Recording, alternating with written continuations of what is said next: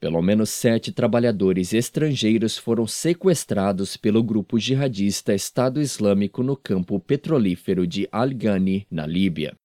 Segundo fontes, as sete pessoas sequestradas trabalham para a empresa austríaca Fausch, que se encarrega do financiamento dos prestadores de serviço de campos petrolíferos. A fonte acrescentou que os estrangeiros são um austríaco, um tcheco, quatro filipinos e outro de nacionalidade africana não especificada. Ainda no sábado, o Estado Islâmico realizou um ataque mortal contra Al-Ghani, no qual degolaram oito guardas da instalação petrolífera antes de serem expulsos pelas forças especiais.